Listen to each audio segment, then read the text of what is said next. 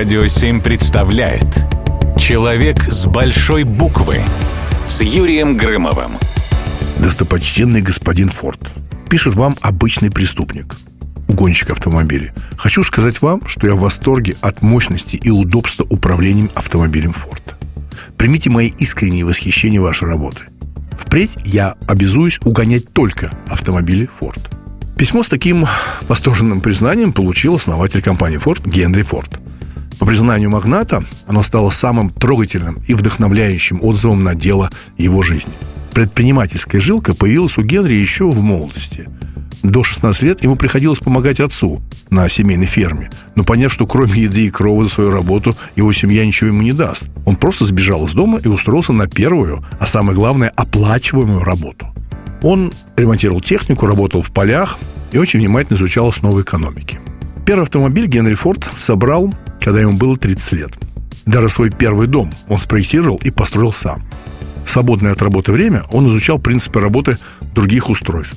Однажды он собрал с нуля, с нуля сам, представляете, наручные часы, которые подарил позже своей жене. Осведомленность во всех тонкостях производства и сделали Генри Форда максимально эффективным руководителем. Он не признавал профсоюзы, но лично общался со своими сотрудниками, какую бы позицию они ни занимали. Форд был первым собственником, который вел на производстве 8-часовой рабочий день, увеличив оплату труда до баснословных цифр того времени.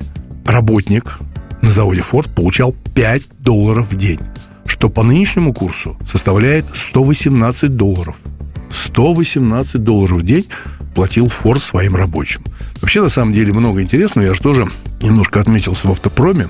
Страшно сказать, 35 лет назад на заводе ЗЛК, а я был модельщиком в конструкторско-экспериментальном бюро. Так вот я вам скажу, что когда Ford закрывал свои заводы, он никогда не увольнял модельщиков. Это те люди, которые делают модели, мастер-макеты из дерева.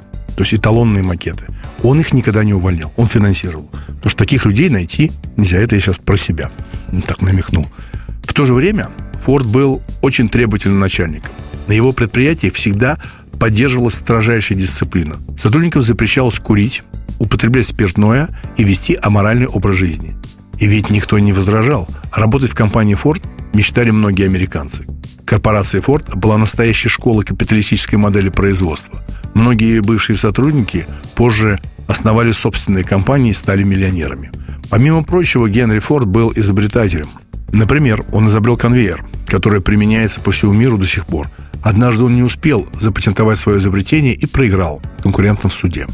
Живи Генри Форд в наше время, он мог бы стать востребованным, популярным бизнес-коучем и собирал бы на свои мастер-классы полные стадионы. Генри Форд. Великий человек с большой буквы. Человек с большой буквы на радио 7.